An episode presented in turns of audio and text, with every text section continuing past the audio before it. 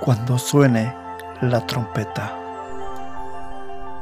La historia de cómo surgió este canto es bastante triste. James Milton lo compuso con lágrimas en los ojos mientras pasaba por momentos muy tristes.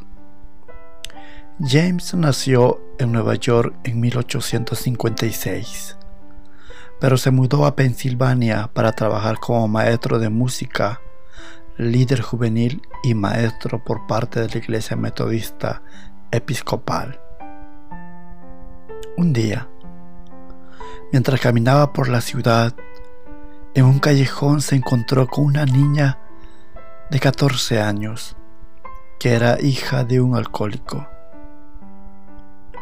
Decidió ayudarla e invitarla a los cultos de su iglesia a lo que la niña respondió que no tenía ropa para ir a su iglesia. James le consiguió ropas limpias y desde ese momento ella comenzó a asistir a los cultos. En una ocasión, James estaba pasando lista de los asistentes de la escuela bíblica en repetidas ocasiones llamó por su nombre a la niña, pero no hubo respuesta alguna. Este ejemplo sirvió como reflexión de que sería muy triste que Dios llamara nuestros nombres en el libro de la vida y nadie respondiera. En cuanto terminó el culto, rápidamente se dirigió a la casa de la niña para saber la razón por la cual había faltado. Al llegar se encontró con la niña en cama.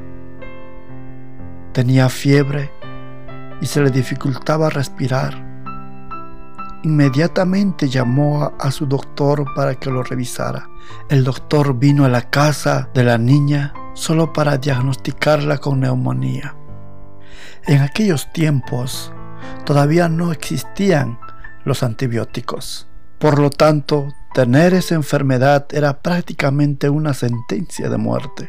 James regresó a su casa con lágrimas en los ojos. No había nada que él pudiera hacer por la pequeña niña. Decidió buscar algún himno donde pudiera encontrar consuelo, pero ninguno parecía adaptarse a las circunstancias. Así que rápidamente corrió a su piano y recordando la reflexión en la mañana comenzó a escribir.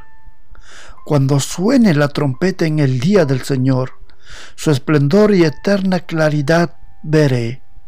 Cuando lleguen los salvos ante el magno Redentor y se pase lista, yo responderé. La letra y la música que conocemos hoy en día es exactamente igual a la que escribió en ese momento ni una letra o nota se atrevió a cambiar o editar. Sin duda, un himno inspirado por Dios. Días después, relató cómo es que había escrito ese himno, y todos a una sola voz lo entonaron en el funeral de la niña. No hubo nada que pudiera hacer para curarla, pero tenemos la esperanza que la conoceremos en el cielo. Y cuando allá se pase lista y mi nombre llamen, yo responderé. Feliz sábado.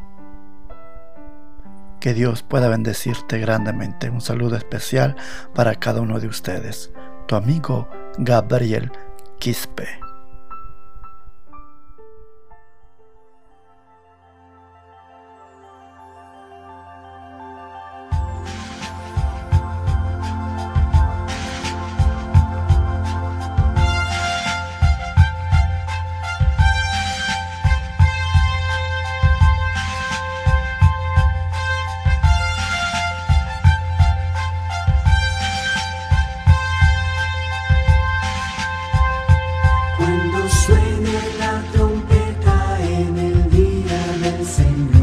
su esplendor y eterna caridad. Merece.